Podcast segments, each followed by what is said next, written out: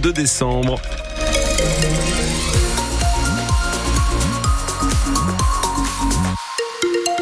Nous allons sur les routes de la région avec euh, cet accident dans le sens Lille-Valenciennes entre euh, Petite Forêt et Valenciennes Nord, puisque cette voiture est en warning sur la bande d'arrêt d'urgence.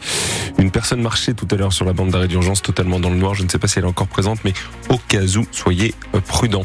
Accident sur la RN 41 dans le sens Lille-Labassé, juste avant le rond-point de la friterie entre Saint-Guin-Web et Vitre. Ça a été signalé par Michael, donc soyez là aussi prudents si vous êtes dans ce secteur une voiture est sur la bande d'arrêt d'urgence avec une portière arrachée. Nous allons aussi dans le ciel de la région où en ce vendredi, ça rime avec nuages et pluie. Oui, tout à fait. Une journée euh, mitigée, nous dit Météo France, avec euh, un ciel couvert, des petites averses possibles ce matin, cet après-midi.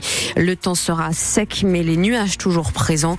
Les températures sont comprises ce matin entre 8 et 11 degrés. On aura 11 à 13 pour cet après-midi. Et la grève aura été express. Le trafic reprend normalement ce matin dans le tunnel sous la Manche. Une belle pagaille quand même. Hein hier après-midi, à quelques jours des fêtes de Noël. Aucun Eurostar, aucun train de fret, aucune navette pour venir ou aller en Angleterre en raison donc d'un euh, mouvement social des salariés français du tunnel sous la Manche. Ils demandaient le triplement d'une prime de 1000 euros annoncée par leur direction. Finalement, un accord a été trouvé en fin de journée et le tunnel a pu rouvrir dans la soirée Mathieu Darrier. 19h, après moins de deux heures de négociations, les représentants du personnel sonnent la reprise du travail.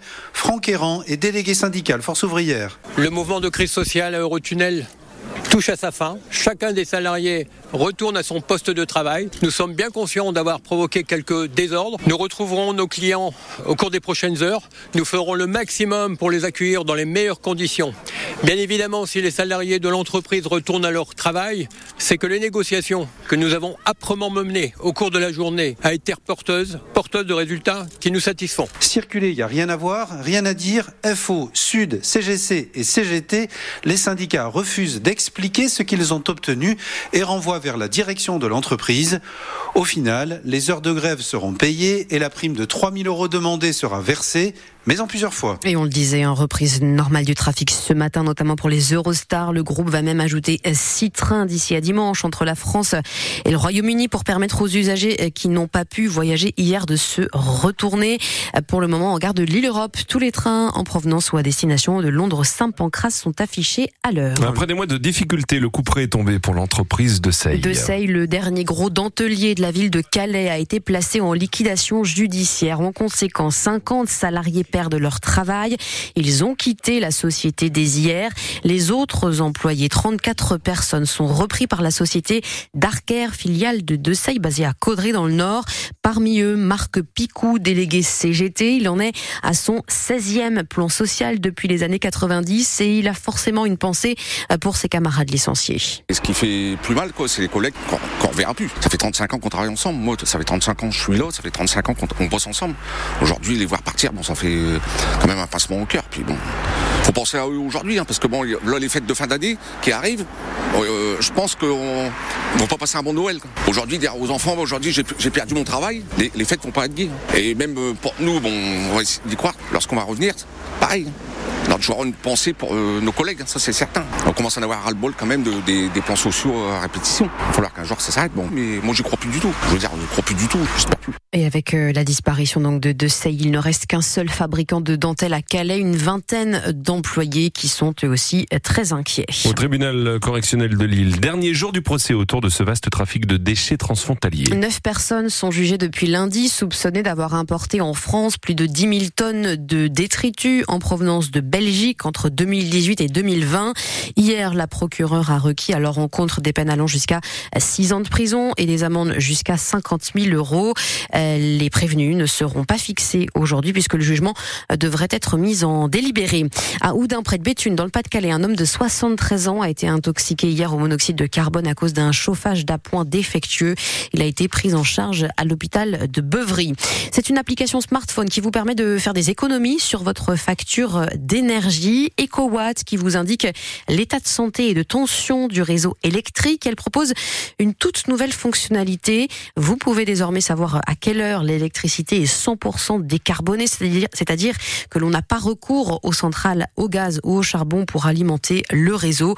On vous donne le mode d'emploi dans le prochain journal à 8h30. C'est l'une des mauvaises nouvelles de l'année prochaine. Le prix de la carte grise va augmenter en 2024 dans les Hauts-de-France comme dans trois autres régions françaises à cause de la hausse de la taxe régionale, plus 5% d'augmentation en ce qui nous concerne. Les détails sont sur francebleu.fr. Et ce n'est peut-être que le premier d'une très longue liste. Oui, avant de s'attabler avec les oncles et tantes, demain avec papy mamie, dimanche pour le réveillon et avec toute la famille, peut-être lundi le jour J.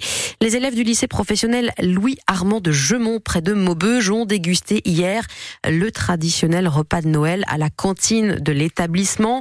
Au menu, burger de saumon, ballotine de volaille et ses gaufrettes de pommes de terre, bûche de Noël. Un repas trois étoiles pour régaler les jeunes et aussi pour féliciter les équipes de restauration de l'établissement engagées depuis plusieurs années maintenant dans un programme régional pour favoriser le bio et les produits locaux. Guilain Cambier, conseiller régional, était présent pour l'occasion. Ici, c'est une équipe, bah, vous la voyez hein, derrière moi, qui est, particulièrement bien engagée dans ce, domaine et qui non seulement va travailler sur la qualité, euh, mais en même temps sur l'équilibre de manière générale. Et ça, c'est pas uniquement au moment de Noël, c'est tout le temps, c'est toute l'année.